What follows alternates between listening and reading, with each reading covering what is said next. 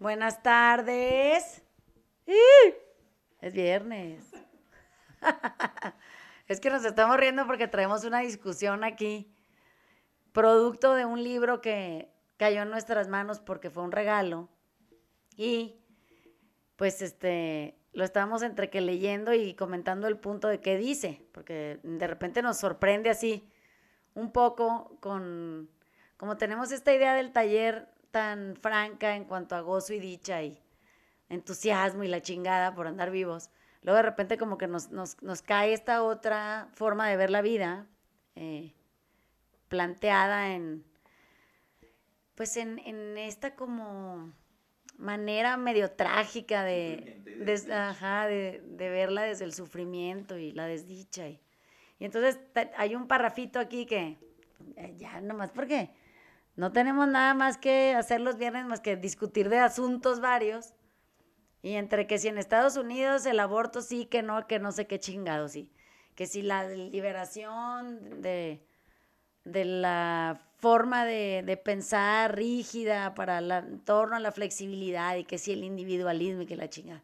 Y acabamos en, en esta frase aquí que no entendemos, que, fíjense, les voy a decir qué dice, ¿ok? Dice que a los padres, digamos, voy a hacer un pequeño resumen previo, dice que los, los padres se equivocaron al, traernos al mundo. Y, y, dice una frase así, ¿en qué chingados estaban pensando cuando decidieron traernos al mundo? La vida de las personas depende del deseo, no siempre consciente, de un par de individuos que, quieren perpetuarse en el tiempo, pues trascender, como de un acto muy egoísta, se entiende, ¿no? Que, que nacimos nosotros. Y luego dice, no les basta compadecer sus patéticas vidas, además es necesario chingar a alguien más, o sea, nosotros que nacimos de ellos, ¿no? Y entonces dice, si ellos se jodieron, pues que se jodan otros también. Y a esto, dice en una frase magistral, lo llaman instinto filial. entonces, como que está cagado, ¿no? Que, de repente pues hay alguien que no le gusta estar vivo, pues tiene derecho la gente a no querer estar viva. Pero lo que, a lo que llega, digamos, esta es la introducción del cachito, pero a lo que llega es, es a esta otra cosa que es lo que se vuelve sorprendente, digamos, para nosotros que andamos aquí todos contentos. Es cuando dice que ni modo, dice aquí, ni modo, hay que admitirlo, la vida es esencialmente un dolor de huevos. Por lo tanto, el placer anida en la muerte, dice aquí esto. Dice al deseo, se lo, relaciona, con el placer. Y supuestamente el placer acontece cuando el deseo es colmado. Pero este jamás logra saciarse del todo. Y entonces dice, insisto, algo pleno, completo, es muerte y nada más. Entonces dice aquí que solo la muerte nos redime del dolor a través del dolor, ¿no? Entonces como que a lo que se refiere esto es que la vida es puro sufrimiento, pues. O sea que que, lo que, a lo que aspiramos es a la ausencia del dolor y, al único placer verdadero que es no sentir nada. Dice, dice, alejarse del deseo en todas sus modalidades, puro gozo insensible. Y digo, chingue su pinche madre, el amigo este se la está pasando mal. se le ve el pinche sufrimiento muy cabrón en cada letra. Entonces, lo que pasa es que dice que nuestro fin, o sea, la idea de morir es lo que hace soportable nuestra existencia, es lo que dice. Y dice que, que pues que, dice que somos una broma de mal gusto, que estar vivos es una broma de mal gusto.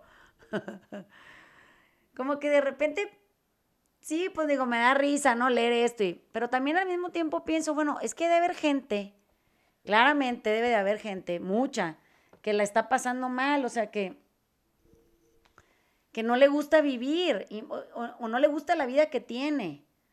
Y entiendo que eso es una posibilidad, o sea, que a lo mejor porque yo, pues desde mi privilegio, si quieren, o desde mi forma esta de ver la vida y, de ampliarme la mirada, hacer un rango más, más, este, más amplio de, de una forma de percibir la realidad distinta, no, no la tradicional forma sufridora.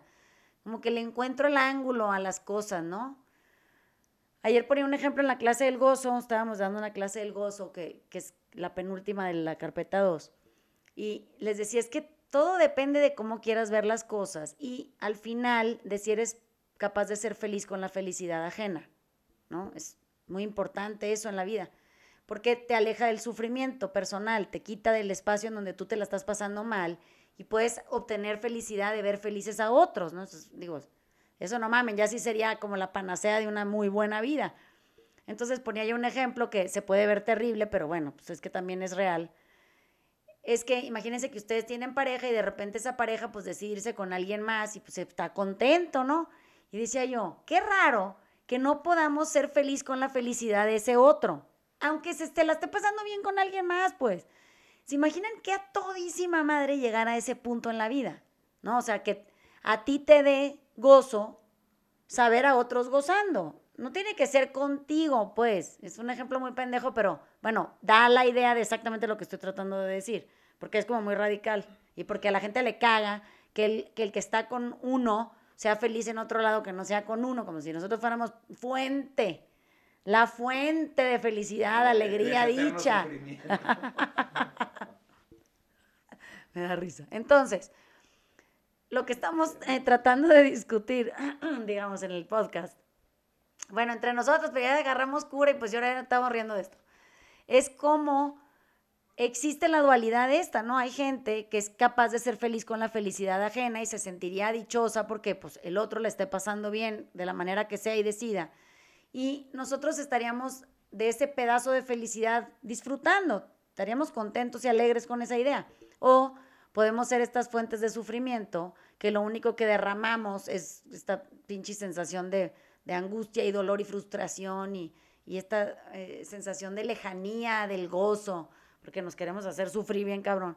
Y aventarnos al vacío, en donde si las cosas no salen como nosotros queremos, pues no salen, ¿no? Y si no son felices para nosotros, no pueden ser felices para nadie. Como que ahí se vuelve evidente esta práctica en el taller que dice que uno tiene que entender que no es lo que está pensando y, poder distinguirse del pensamiento como un, ser humano eh, independiente, ¿no? La mayoría de nosotros empezamos la vida sufriendo porque, primero porque pensamos pura pendejada y luego porque creemos que somos las pendejadas que pensamos. Y entonces cuando te das cuenta que eso es lo que más te hace sufrir, o sea, tu opinión de lo que pasa afuera, tu opinión de la opinión que tú tienes, tu, tu opinión de la opinión del otro, y eso es lo que nos está matando. De pronto cuando caes en cuenta de ese conocimiento dices, güey, o sea, estoy aquí como pendejo sufriendo gratis, pues, o sea, ni me pagan, nomás me lo genero yo. No estoy sacando nada más que una pinche vida horrenda. Y lo único que tengo que hacer es dejar de opinar de todo, de mi opinión, de la opinión del otro, la vida, de la gente, de cómo vive la gente. Hasta de los conceptos preestablecidos, ¿no? ¿Qué opino yo que es felicidad? Pues mira, deja de opinar acerca de lo que no conocemos y mejor nos podemos dedicar a sentir contento. Eso quiere decir estar satisfecho con lo que tenemos ahorita, ¿no? Y por algún lugar vamos a tener que empezar. Entonces, como que digo, ¿qué, qué, manera de introducir? El capítulo se llama Ataraxia, el que les estaba leyendo ahorita. Que, claramente, pues, digo, se resume en, en esta idea tan precisa de, de, de, que lo único que le pone fin al sufrimiento de nuestras vidas es la muerte.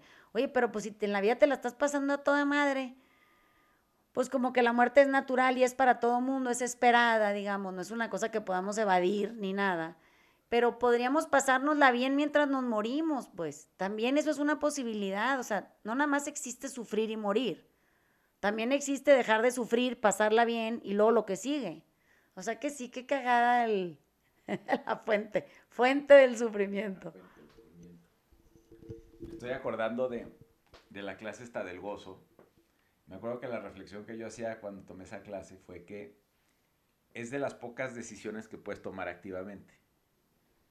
Entonces, este, tú sí puedes escoger ser gozoso en, ciertos momentos, en los momentos donde hay alguien feliz que no eres tú y te da, feliz, te da felicidad la suya. Pero eso es una decisión, o sea, sí, sí lo tienes que, bueno, yo eso fue lo, que yo aprendí, que lo, lo, tienes que ir trabajando es muy fácil también sentir celos o este, envidias de, la felicidad ajena. Pero la, elección de, cómo lidiar con eso es tuya. La otra cosa que me viene a la cabeza cuando, cuando te oí hablar es esto que siempre dicen los budistas, ¿no? Que es el sufrimiento eh, está en tu mente. Y como que la gente más metida en sus cabezas, aquí como, como el autor del libro, como que son los güeyes que más sufren. Entonces hay, hay como una, una, una coincidencia ahí, bueno, no sé si sea coincidencia o una correlación, este, entre, entre esos güeyes que viven en su cabeza y que la pasan de la chingada, porque simplemente no han podido hacer ese, ese brinco a, entender que pueden parar de pensar lo que están pensando y que lo que están pensando está siendo construido 100% por ellos. Sí, dicen que hay, una, hay una frase que dice que el pensamiento nace y muere en la cabeza de cada quien, ¿no? O sea, pues sí, el sufrimiento también. Como consecuencia del pensamiento, el sufrimiento nace y muere en tu cabeza. No estamos hablando de dolor físico, ¿eh? Eso es dolor y así como llega también se va. O sea, no, no es eterno eso tampoco. Pero no, estamos hablando de dolor físico. Hay gente que vive en un dolor físico muy profundo y pues sí, si ese dolor físico lo lleva a, querer ponerle fin a su vida porque no quiere seguir sintiendo esa cosa tan intensa que pues no es removible y no está producida por su pensamiento, pues, cáncer de huesos o esas chingaderas, bueno, pues sí, ¿verdad? Como que considerarías la posibilidad de salir dignamente del problema. Pero cuando no es físico, o sea, no es una enfermedad así talante, pues como que sí tendrías que, de repente frenar tantito y ponerte a pensar si no es más bien lo que estás tú creando con tu, con tu, con tu idea, lo que te está matando. Y aquí hay una, una cachito que aquí se define la vida eh, como muerte diferida, ¿no? Así dice. La vida es solo muerte diferida. Y digo, güey, no mames. Pues la vida es vida hasta que es muerte. No, no, no es muerte diferida. Pues sí lo puedes ver así si quieres, ¿no? Pero la vida es vida hasta que es muerte. Y cuando es muerte ya es permanente. Entonces, pensar que eres, que es vida diferida es como hacerte harakiri con la idea de que te estás muriendo. Pues es una realidad, no la puedes cambiar. Si te estás muriendo, todos nos estamos muriendo. Eso es, es innegable, ¿no? Depende de cómo lo tomes, que llega o no el entusiasmo. Entonces, si yo sé que me estoy muriendo y no sé cuánto tiempo me queda, oye, pues a mí chingue su madre, yo sí me la voy a pasar bien. Y no me refiero a de esta manera eh, indiferente con los demás o chingando la vida a todo mundo, yo queriendo lo que yo quiero. No, no.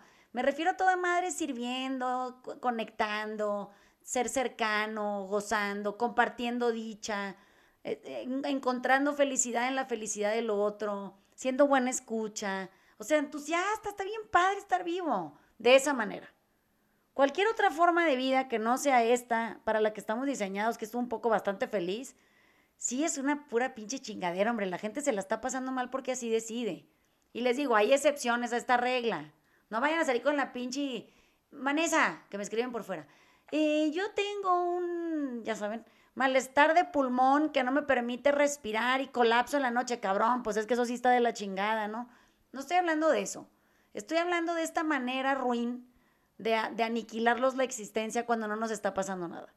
Pero es que algo pasa en nuestras cabezas donde tú tomas una situación así, donde tal vez tienes una condición física que te genere sufrimiento constante y la única manera que ese sufrimiento se vaya a ir es o anestesiándote con todo tipo de, fármacos o muriéndote. Pero algo pasa en nuestra cabeza donde hacemos eso equivalente a estoy sufriendo en el alma y entonces este, es, tan pesada mi existencia que nada me la puede quitar este sufrimiento más que meterme alguna pepa o alguna sustancia o ya de plano morirme. Pero pasa algo que lo hacemos igual. O sea, uno es comparable al otro pero no lo es. No, pues no es, pues no mames, no es lo mismo estar enfermo de algo, verdaderamente enfermo de algo. Digo, diagnóstico, medicamento, tratamientos, regularidad en eso, ir al doctor y la chingada, que inventarte que se siente como si te estuvieras muriendo de algo. Eso se llama depresión y es una pinche cosa rarísima que antes no existía como existe hoy.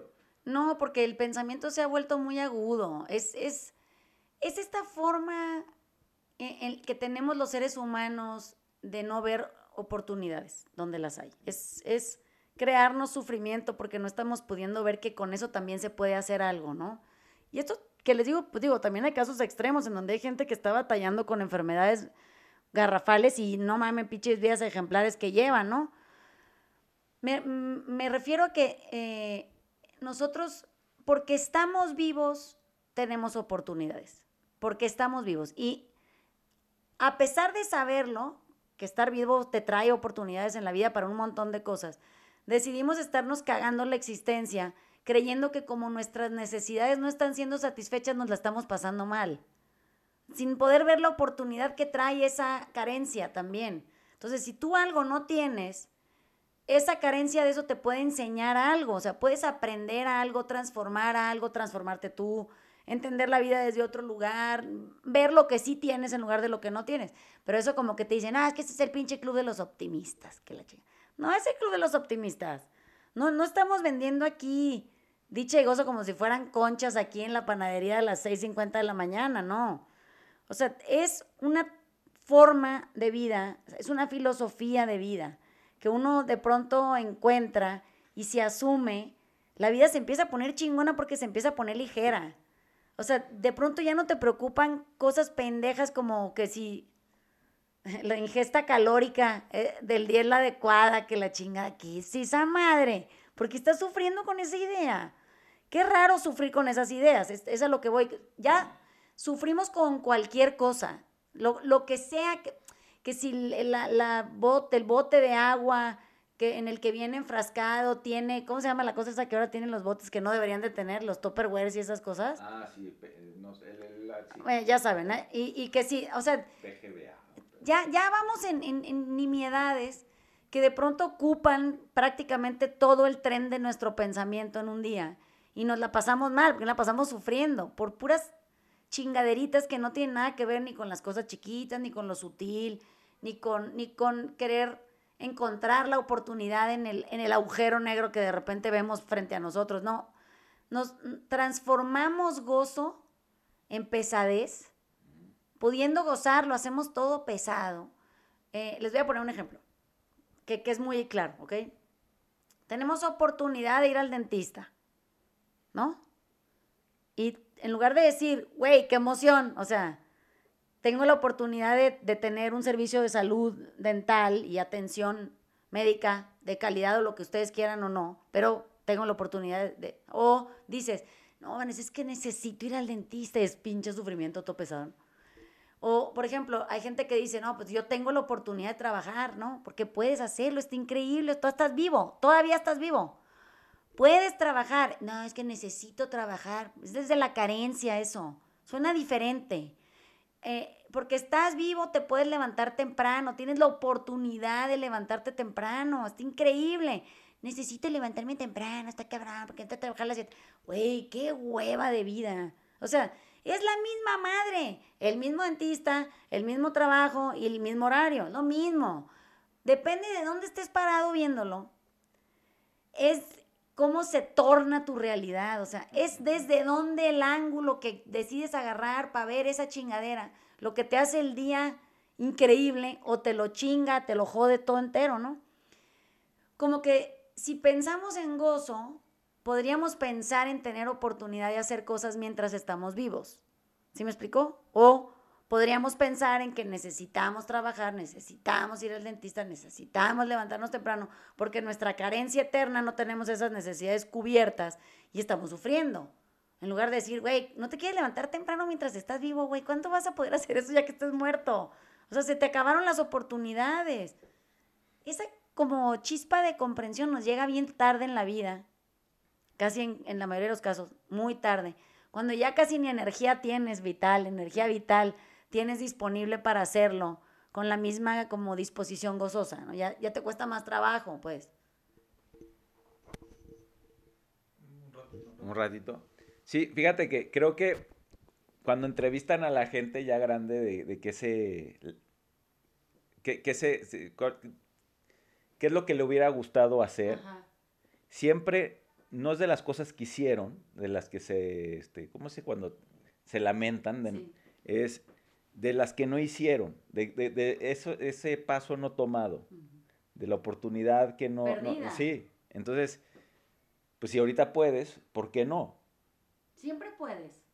No, no, pero ahorita que tienes la energía vital, a, esta edad, bueno, pues supongo que hasta que te mueras, pero ahorita que todavía tienes un poco más que cuando seas anciano, Y aún así, fíjate. Hacen mucho. Aún así, la gente anda toda contenta, tomando decisiones ya en la vejez, en la vejez ¿no?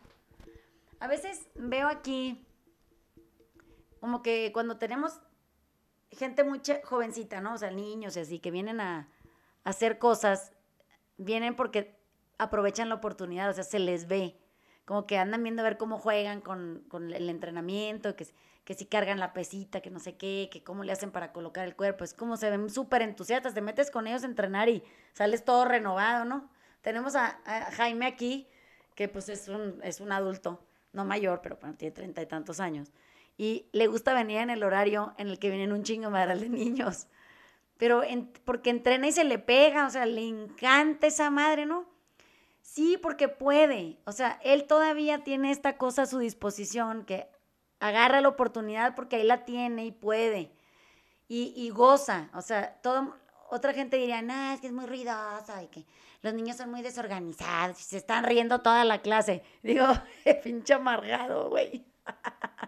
O sea, tu, capacidad de gozo es nula, porque estás sufriendo. Porque tiene que venir a hacer ejercicio. Tiene que venir a hacer ejercicio. Y la única hora en la que pudo ese día venir era para su pésima suerte a las cuatro y media de la tarde, cuando aquí estamos en el pleno carcajeo. Y en lugar de gozarlo y decir, güey, yo ya voy a venir a las cuatro y media porque está increíble, le pesa le pesa la oportunidad, le pesa la oportunidad de reírse, aligerar, eh, oír, escuchar otro tipo de conversación, contagiarse de dicha, rejuvenecer. Ahí lo tiene, pues, es la misma cosa.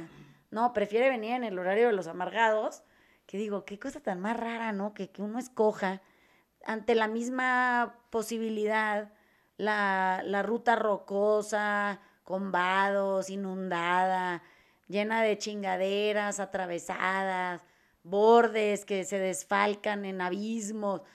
Cabrón, pero si aquí está la supercarretera, güey, o sea, hasta es de cuota, pero es gratis, o sea, ni pagas y la madre. Tienes cualquier cantidad de baños limpios y, ¿no? Parajes lindos donde pararte a observar y no, que la lateral, que la chingada, que toda jodida. Bueno, mira, te van a saltar y toda la madre, pero pues es tu pedo, tú escoge. Bueno, escogemos esa madre. Escogemos prácticamente sufrir. Como, que llegamos a ponerle, ponerle en esa etapa de, cantidad de años, ¿no? Hace que medimos las cosas por años. Eh, no sé, llegás a una edad adulta que ya trabajaste, ya criaste a los chicos, ya hiciste todo, tenés una oportunidad nueva como para empezar de nuevo y, que está bastante todo estable lo otro y no lo, no lo podés tomar como un punto de partida o de inicio de nuevo, ¿no? Como siendo recalculando otra vez la ruta de tu vida y, y poderlo hacer diferente y teniendo la oportunidad de tener chicos al lado, los niños que vienen con toda esa, con toda esa blandos de, de carácter y, no tan prejuiciosos de la cabeza y, darle vuelta siempre al mismo lugar, eh, nomás te va llevando a la, a la rigidez y esa rigidez de mismo pensamiento repetitivo eh, endurece todo, todo tu entorno. Eh, se vuelve así como que demasiado, demasiado limitado todo eso y no te lleva a nada. A mí me toca mucho ver las, dos partes, bueno, ahora más, más porque sigo estando en la calle ahí viendo gente y si está cabrón es lo mismo, se vuelve a repetir lo mismo y, si no te das esa, oportunidad de volverte flexible en conocimiento o, tener alguien que te guíe, como que es como un laberinto de pensamiento que llega siempre al mismo lugar y ese pensamiento se va endureciendo y no te deja salir de de, esa parte y, hay un montón de otros lugares como puede llegar otra vez a la, a, la meta, ¿no? Pero no, insistimos en querer eh, seguir por el mismo camino porque es la seguridad que te da que sabes que ahí vas a ser un pelotudo y vas a seguir siendo el mismo pelotudo de siempre. Es un pelotudo conocido. el pelotudo conocido.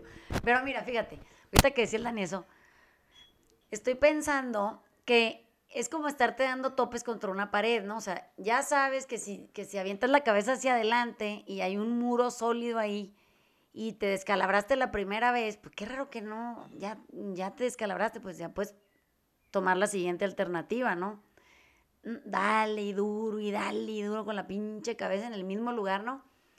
De repente hay cosas en la vida que nos hacen despertar, o sea, a lo mejor un, última descalabrada y dices, no, ya no, esto ya no lo voy a volver a hacer nunca, que la chingada, ¿no? Y agarras la siguiente ruta y en una de esas tienes suerte y empiezas a ver la vida con más, con más luz, ¿no? Que se, se ve así como más amplio, es como más entusiasmado y todo, ¿no? La gente cree que eso le va a pasar porque encuentre a alguien o obtenga algo o se transforme en alguien y entonces va a encontrar la puerta de salida a esta realidad ficticia que percibe como felicidad, ¿no? Que es, está, es como inalcanzable hasta que es, ese montón de condiciones se dan para poder llegar. Pero la verdad, la mera verdad, es que eso solo se logra cuando se transforma la mirada. O sea, no se cambia la actividad, se, se transforma como la ves, pues. Y entonces lo raro es que no, no queremos hacer trabajo de ver las cosas diferentes, nosotros. Nosotros cambiar nuestra percepción del mismo evento. ¿Sí me explico? Hay una frase de T.S. Eliot que dice que lo máximo que nos puede pasar, lo estoy parafraseando, ¿eh? Lo máximo que nos puede pasar es regresar al punto de partida con ojos nuevos. O sea, salir de ese punto de partida, darle toda la pinche vuelta y regresar al punto de partida con un par de ojos nuevos. O sea, todo es diferente ahora. Misma ruta, mismo recorrido, todo diferente. Bueno, si eso lo pudiéramos hacer en, en, conciencia, siempre les digo en el taller es como dormirte en la noche, olvidarte de todo y levantarte con un par de ojos nuevos a la realidad que tienes frente a ti, que igual es la misma gente, pero tú los puedes empezar a ver desde otro lugar. Esa es la transformación verdadera, es la transformación interior. Por eso les digo, no es cambiar la actividad, es poder cambiar la mirada.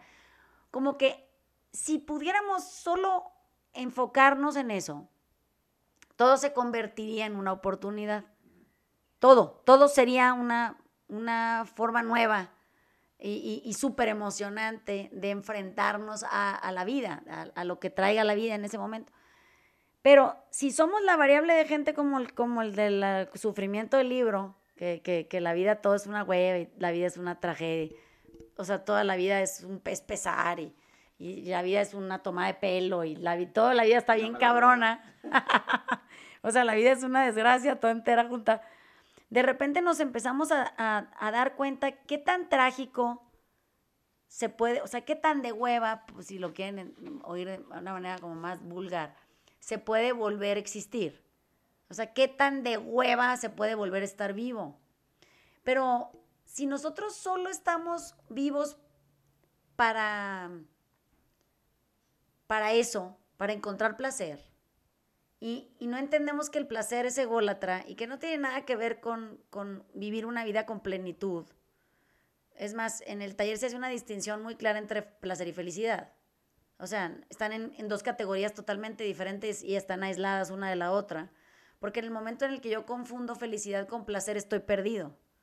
Porque no lo voy a llegar a alcanzar nunca. El placer, el placer es limitadísimo. Y bueno, y como bien dice aquí, si solo se encuentra en el momento de morir, pues entiendo que te la vivas entre placercitos, porque ahí identificaste tu felicidad, pues mientras encuentras el placer máximo, que es no sentir nada. Pero no sentir nada está de la chingada. O sea, no poderte conmover, no poder sentir por el otro, no poder experimentar dicha incluso en la vida de los demás, como que es estar muerto en vida, es como, o sea, no sentir y seguir vivo es una mamada. ¿Para qué quisieras estar vivo sin sentir? Bueno, pues como que todo el mundo asocia sentir con dolor y ya. Como si lo, el único sentimiento disponible que hubiera es dolor. Bueno, ¿y qué pasa cuando la vida por sus huevos también deciden no traerte dolor. Dani, buenos días. Usted no tiene dolor hoy en su experiencia de, lunes. ¿Qué chingados va a hacer? No, pues voy a sufrir. Pero ¿cómo le va a hacer si no le vamos a dar dolor? Bueno, pues ahorita me lo invento. ¿Cuál es el problema? Mira, nomás pienso estas dos, tres chingaderas y en media hora me la estoy pasando de la chingada, ¿no? Sí, Exactamente, así suena. Ahora, imagínense que nos hemos entercado a tal grado que hemos llegado a existir días sin gozo. O sea, pero ¿cómo? En nada encuentras gozo. En que salió el sol, que llovió tantito, que, que los niños también contentos bajándose del camión al charquito, que la gente está más, que la ciudad está más vacía, o sea, no hay nada encontraste, que te topaste con una canción que no te acordaste que te sabías, que, no sé, sí está bien padre. No, porque si el ángulo es el equivocado, pinche canción, me caga, nada. Ay, ya está otra vez lloviendo, me van a todo el pinche carro marrano, que no sé qué. Ay, sí, ahora resulta que la ciudad estaba así, todo el mundo viene que paseando, que no sé qué. Pero ¿qué tal cuando está lleno? Güey, pero ¿por qué tanto amargue? Bueno, pues es que tú piensas eso de la vida. O sea, dice aquí, la vida es una tomada de pelo, una broma cuyo sentido está cifrado en la inexistencia de cualquier tipo de, autoridad intelectual. O sea, es una broma de mal gusto de un Dios que no conocemos que está diseñado para jodernos la existencia a todos los que estamos vivos porque somos un error. O sea, dicen alguna de las cosas que encontré aquí que, no, no, que estemos vivos es, es un error cósmico. O sea, no mamen. Ay, no, pero qué raro. O sea, qué rara manera de existir. Qué, cosa tan increíblemente negra. Bueno, y, y, con permiso del color negro que es hermoso, ¿no? Pero bueno, o sea, tomándolo como, como esta oscuridad a la que le tememos tanto, ¿no? Si no tuviéramos discernimiento, o sea, solo pudiéramos pensar en una sola línea en la vida real, pues ya no habría ni un ser humano vivo. Ya nos hubiéramos suicidado hace años. Qué, qué pinche afán de seguir aquí batallando, ¿no? Pero dentro de, de, de esa manera de poder discernir, de repente tenemos atisbos, atisbos de quietud, atisbos de comprensión profunda, atisbos de felicidad plena, atisbos de gozo y dicha máxima, así no placer, no estoy hablando de placer, de esta sensación de entenderle al pedo, así de, güey, ya le entendí esa cosa, que, te da, te regresa entusiasmo al cuerpo como para decir, ahora sí voy a intentar hacerlo de esta manera, a ver qué pasa y cómo se siente y qué descubro y qué emoción, que no nos dura. Bueno, ya sé que no dura, porque en la vida nada dura, ni la vida dura, pero a lo que voy es que mientras exista la posibilidad, hay una oportunidad ahí. Y el ser humano es súper sensible a las oportunidades. O sea, sí las detecta, tenemos un radar para esa madre. Y de repente donde la vemos, por más jodido que tengamos el, asunto de la percepción, donde vemos la oportunidad nos enfocamos. O sea, algo despierta en nosotros que nos hace como sentir a tope emoción. Es esa sensación de gozo, eso es lo que les digo, esta emoción que, que en inglés es joy, que, en español se traduce de mil maneras, gozo, dicha, plenitud, ya saben, júbilo, ajá. Es, es esa como manera de experimentar momentos. La vida son una colección de momentos, eso es estar vivo. No es, no es un principio y hasta el fin un cagadero en línea recta. Es una tragedia emocional. No, es una colección de pequeños momentos. Y si pudiéramos nosotros decidir cómo queremos recolectar momentos, pues, yo recolectaría y provocaría en mí momentos de más gozo y más dicha, como decía al principio, es una decisión que yo tomo, cómo quiero ver las cosas, ¿no? Si el tema este del aborto que empezó en la mañana, porque estaban, estaba oyendo al presidente de Estados Unidos dar todo un discurso de por qué todo estaba muy mal y la chingada estaba trágico y espantoso. Y antes de eso estaba hablando yo con Ale porque la gente no escucha y, y, todo el mundo quiere tener la razón y como no escuchamos la, la postura del otro con atención, interés, curiosidad genuina, lo invalidamos de entrada simplemente porque no cabe dentro de mi percepción de la realidad. Y entonces, siempre estamos em, existiendo entre estas posturas radicales, el que está de acuerdo con A, el que está de acuerdo con B, que se pelean entre medio porque no se pueden organizar en llegar a un punto de, de encuentro. El punto de encuentro en realidad es en donde yo puedo ir a interesarme por la forma de ver la vida del otro. No quiere decir que me va a convencer, quiere decir que estoy interesado en ampliar mi horizonte, en expander mi capacidad de comprensión. Entonces, imagínense que en este tema, por ejemplo, del aborto, pudiéramos realmente y con curiosidad escuchar la infinidad de explicaciones que hay de por qué sí, por qué no y por qué a veces, ¿no? Pues, oye, es que entonces tu capacidad de compasión, de comprensión profunda, de conmoción y sensibilización se adaptaría al mundo que estamos viviendo. Pero lo que queremos es rigor y el rigor también entiendo de dónde viene. O sea, en el momento en el que se extingue todo tipo de, sensibilidad y, y, tú ves que todo se está yendo al pinche desfiladero, la prohibición se instala porque es la única manera de regular a una horda de cabrones que estamos todos desgobernados queriendo tener la razón, juntos al mismo tiempo, pero diferentes razones. De repente llega un organismo, un padre, una madre, una escuela, un sistema, un, un lineamiento estatal que dice, miren, como ustedes no se pueden controlar, porque esto verdaderamente está llegando a a un límite extremo en donde se puede extinguir y, crear violencia, vamos a tener que poner una prohibición. Y el que quiera transgredirla puede, pero aquí está la consecuencia. Como que de pronto el Estado entiendo de dónde llega con su imposición paternalista, ¿no? Bueno, o maternalista, como la quieran ver. Y dice, hasta aquí llegaste, hijo de la chingada. O sea, siéntate a pensar las cosas y cuando tengas una solución al problema este de tu insensibilidad, te vienes y me explicas. Eso en cualquier casa ha pasado. Todo el mundo que tenemos una familia, ya nos pasó. Nos pasó que de repente en un pinche locura de, de inmadurez andas haciendo mamadas y te sientan y te leen la cartilla y te dicen y regresa con una respuesta sensata. Eso quiere decir próxima a la sensibilidad y a tomar en cuenta que existen otros allá afuera que no piensan como tú y que se están viendo violentados por tu forma de actuar. Entonces, oía estas y, ves toda la bola de pinches comentarios y la madre que vienen abajo, de, desde ustedes que no respetan la vida no nata, hasta los que ustedes cállense, que no saben ni lo que están hablando, hasta otros que dicen, ya los derechos de las mujeres están cuarteados para siempre, ya no somos dueños de nuestros cuerpos, y otros que dicen, qué barbaridad, estamos peleando por esto desde 1972.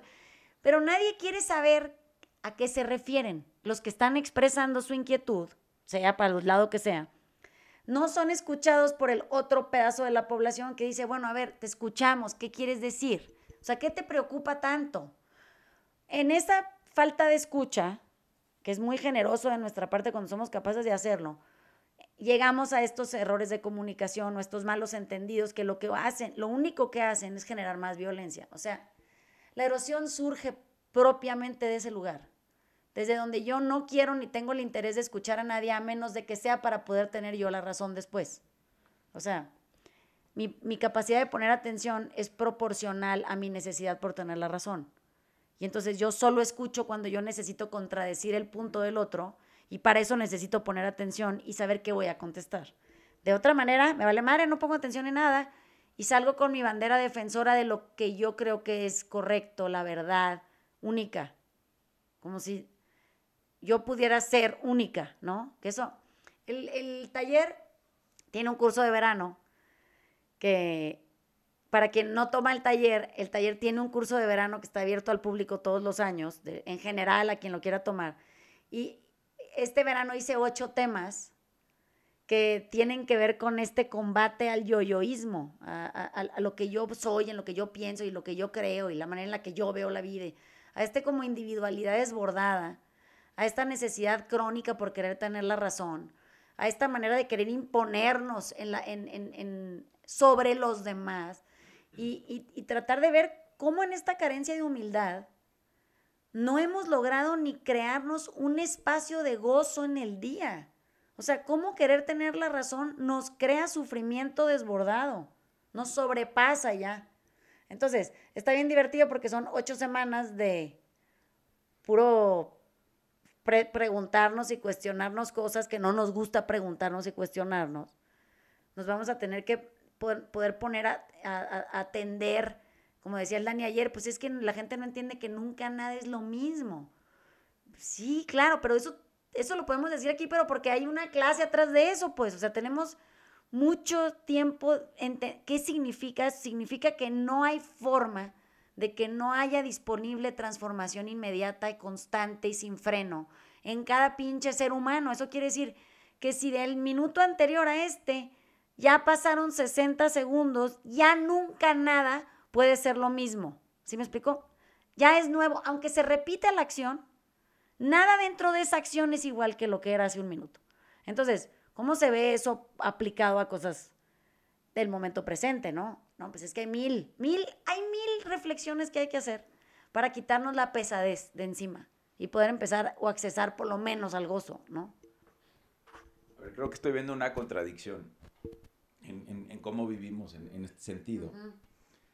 Y nosotros creo que durante una vida vamos desarrollando capacidades para volvernos expertos en algo, porque en, nuestra sociedad ser bueno para algo, experto en algo es, valorado. Pero cuando hacemos eso, nos quitamos la posibilidad de ampliar nuestro rango de, de, visión. Sí, de gozar con otra cosa en la que no eres experto. Ya, entonces este, me, soy un experto, eso me hace ir cada vez más a mi cabeza para defender mis, mis puntos de vista que ya están fundamentados en mi expertise. Y eso me empieza a volver muy miope en, en, en, cuanto a lo que puedo ver. Por otro lado, ya, ya, ya establecimos muchas veces en, en, estas pláticas que el tener la mentalidad de ser un, este, un estudiante, un, este, un, alumno, un, alumno un, este, un aprendiz. Un aprendiz, ándale este, nos da ese rango que nos que, lograr cosas nos genera muchísimo gozo y dicha, que tenemos ese, ese sentimiento logro, eh, pero como que en, la, en, el mismo andar de la vida que llevamos, nos estamos inhibiendo esa posibilidad, al menos de que la forcemos y que siempre nos pongamos en ese lugar del estudiante o del aprendiz que nos, que nos incomoda, porque, porque otra vez, nosotros nuestro éxito lo vemos un poco dirigido hacia ese, esa construcción de, de ese expertise en, en, lo que sea que nos importa. Entonces, como que esa dualidad la tenemos que, que entender y, y, poder puentear, porque no tiene nada de malo ser experto o saber mucho de una cosa. Pero es que pero, ignoras un chingo Exactamente. Pero manteniéndote abierto a la posibilidad de que tal vez tú tienes un rango de 15 grados pero pues tienes todo el resto del círculo a tu disposición. Fíjate, ahorita que está diciéndole eso, imagínate que tú eres experto en, vamos a poner así una exageración, 10 cosas. Cuando digo experto, o sea, tú sí ya leíste todo lo que había de eso, tú ya sabes todo de eso, tú ya hablaste con todos los expertos de eso, ya, tú experto, ok. Solo son 10 cosas. O sea, y eso te tomaría, yo creo que prácticamente la totalidad de tu vida, esas 10 cosas para volverte experto en eso. Bueno, en, dentro de tu especialización, cabría la posibilidad de interesarte sin tener que volverte experto en la, el resto de lo que queda disponible, o sea, no mames, en el infinito, de cosas de las que no sabemos nada. O sea, cuando tú eres experto en algo, lo único que se vuelve evidente es cuánto más ignoras, ¿no? Y esa es una oportunidad. O sea, tú puedes seguir aprendiendo cosas mientras estás vivo o tú necesitas aprender mucho de lo mismo para no tener que validar, aprender nada de nada más, porque el experto en ese tema, solo ese tema eres tú. Y entonces ahora toda la gente que quiera saber algo de ese tema tiene que contactar contigo, ser humano sobreocupado, además, porque pues con tanta experiencia que tienes sobre ese tema tan particular, pues ya si le tuvieras que dar cita a la gente, pues serían 10 años. ¿No? O sea, sí, apuntes en una libreta para que leen si ten 10 años.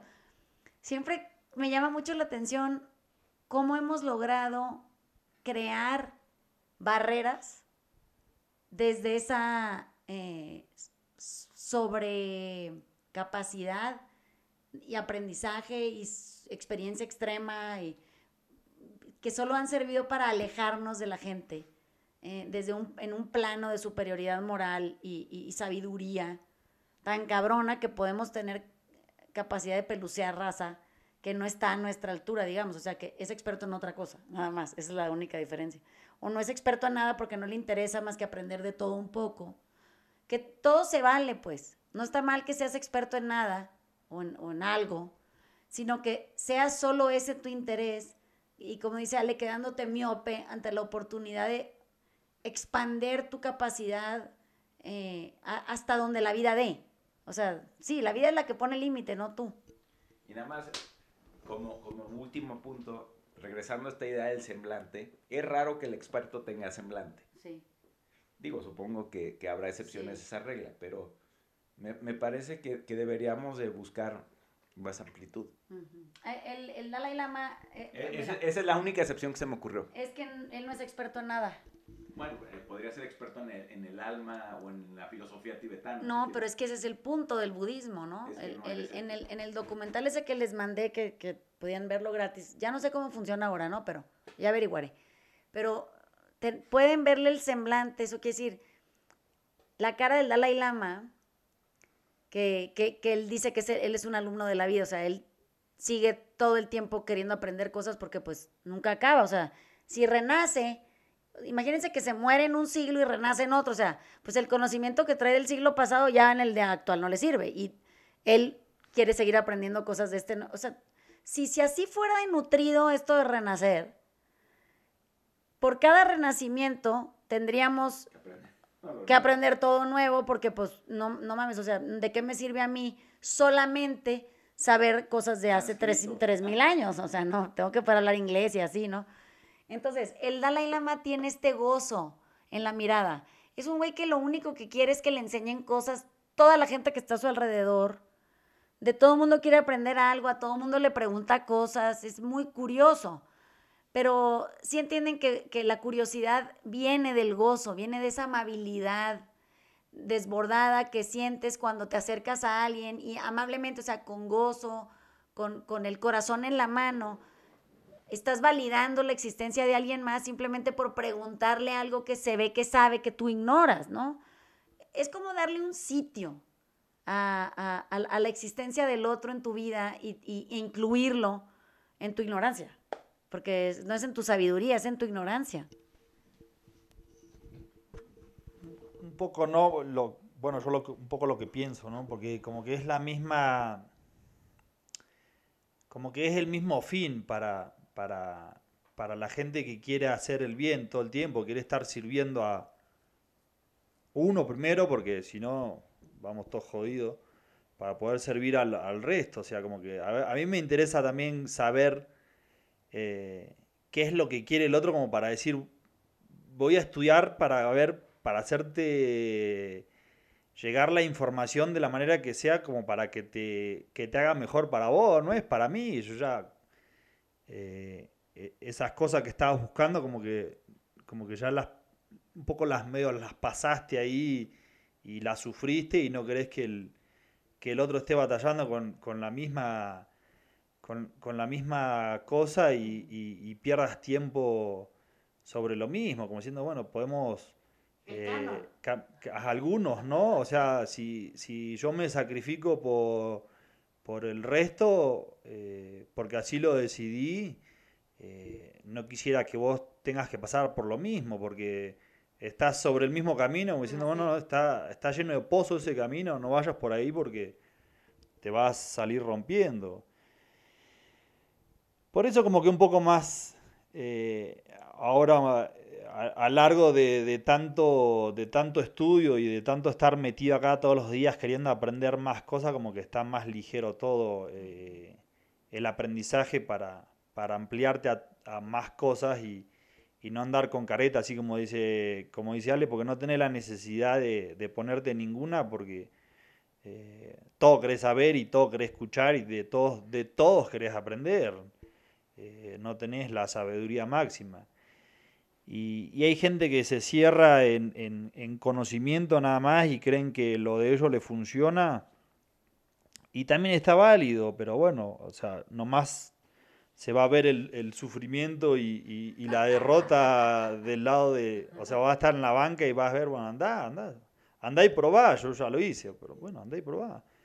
Un poco cuando éramos chicos y nos decían que que por ahí no iba, que te iba a pasar algo y uno iba e insistía, pero bueno, ya no somos esos chicos que, que andábamos haciendo travesura, ahora jugamos un poquito más en serio.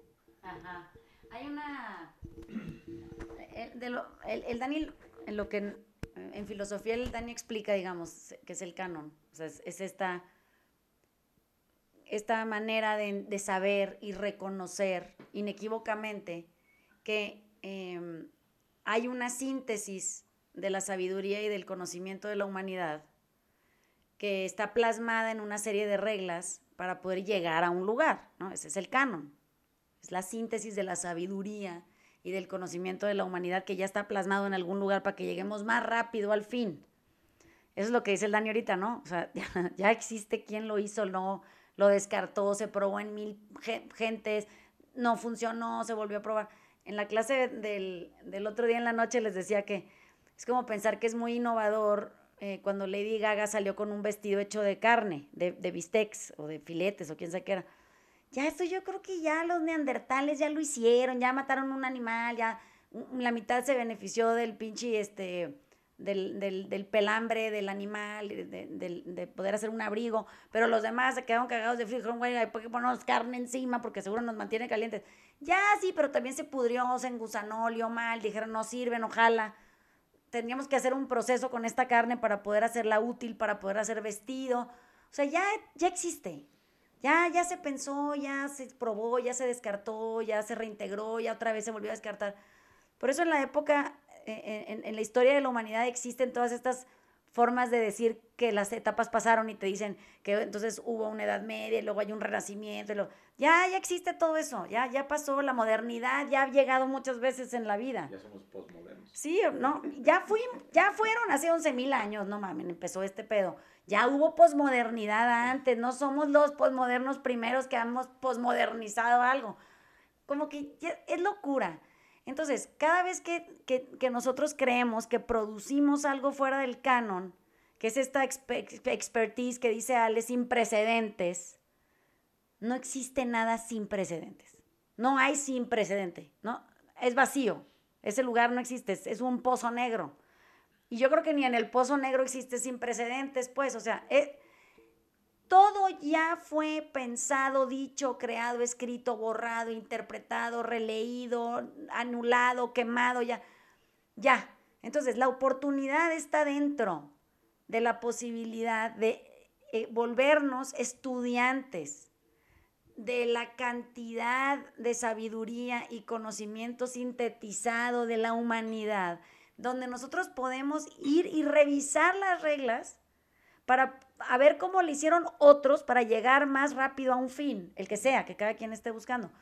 Pero en esta pinche manera de sentirnos tan increíblemente únicos e irrepetibles, esta cosa tan impresionante que, el ser humano cree que es, que también hay un tema de eso en, el, en, el, en, los grupos del verano, que, que se llama gente a la que se le ocurre que su cerebro está bien cabrón. Pues sí, digo, ¿qué pensaste? ¿Que tu cerebro estaba bien cabrón o qué? O sea, no mames.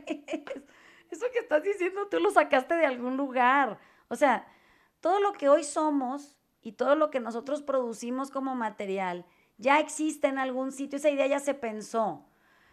Se volvería fascinante poder encontrar, que también ya existe, pero podemos darlo en una clase agarrando un montón de autores que han hablado del tema, cómo contrarrestar el yoyoísmo esta idea de yo, a mí, por mí, para mí.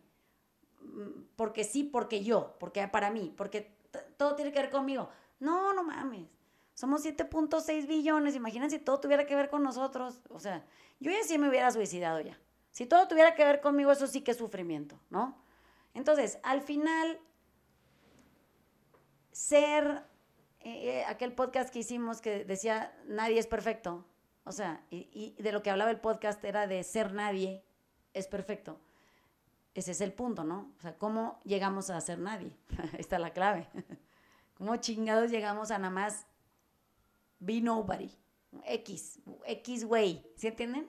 Y pasarla bien mientras nos morimos, porque últimamente si lo piensan y la única realidad que hoy podemos firmemente corroborar, y vayan ustedes a saber si no está como Borges, que somos un sueño de alguien, pero si no somos el sueño de Borges, pues entonces, eh, le decía al Dani, somos cuerpos desnudos que existimos en un plano esférico mientras nos morimos. Eso es todo lo que somos. Qué raro que pensemos que somos hombres, mujeres, casados, con trabajo, con ahorros en el banco. Ese es el juego. A eso estamos jugando. Eso no somos. Somos cuerpos desnudos en un plano esférico haciendo cosas mientras nos morimos. Ya. That's it. ¡Qué emoción! Desde ahí la ligereza puede funcionarnos. Si no, nos tomamos demasiado en serio. Demasiado en serio las cosas. Pinche seriedad, todo tiene seriedad. Es una cosa que no, ni nosotros entendemos ya, ¿no? O sea, este libro es pura seriedad? A pesar del título que tiene, que no les vamos a decir cuál es porque no quiero ofender a nadie. O sea, queremos mucho al autor, pues, de veras, con todo nuestro corazón. Entonces, ¿tienen algo más que quieran agregar, caballeros? No. Muy serio. La solemnidad. No. No. Gracias. bueno, les mandamos besos. Sin seriedad alguna les mandamos besos. Váyanse a gozar, pinche fin de semana, hombre, ándenles. Ya se va a acabar el mes de junio. Ya rapidísimo, ven, así se va la pinche vida, ni cuenta nos damos y ya se acabó el mes de junio. Eh, no carguen, no carguen, suelten. La oportunidad, agárrenla. La que sea, como venga. Es juego. Háganme caso, es juego. Vivir es juego. No, no, no hay, no hay. Es, es esto y luego ya nada. Pues, hay que jugar, ¿ah? Lo que sea que anden jugando, ¿eh? Que si trabajan, que si ahorran, que si son papás, que si, que si compran súper, que si, que si se mudan de casa, es juego. Gocen. Está bien padre. Bueno, nos vemos el viernes que entra. Los queremos. Les mandamos besos. Besos. Besos. Chao.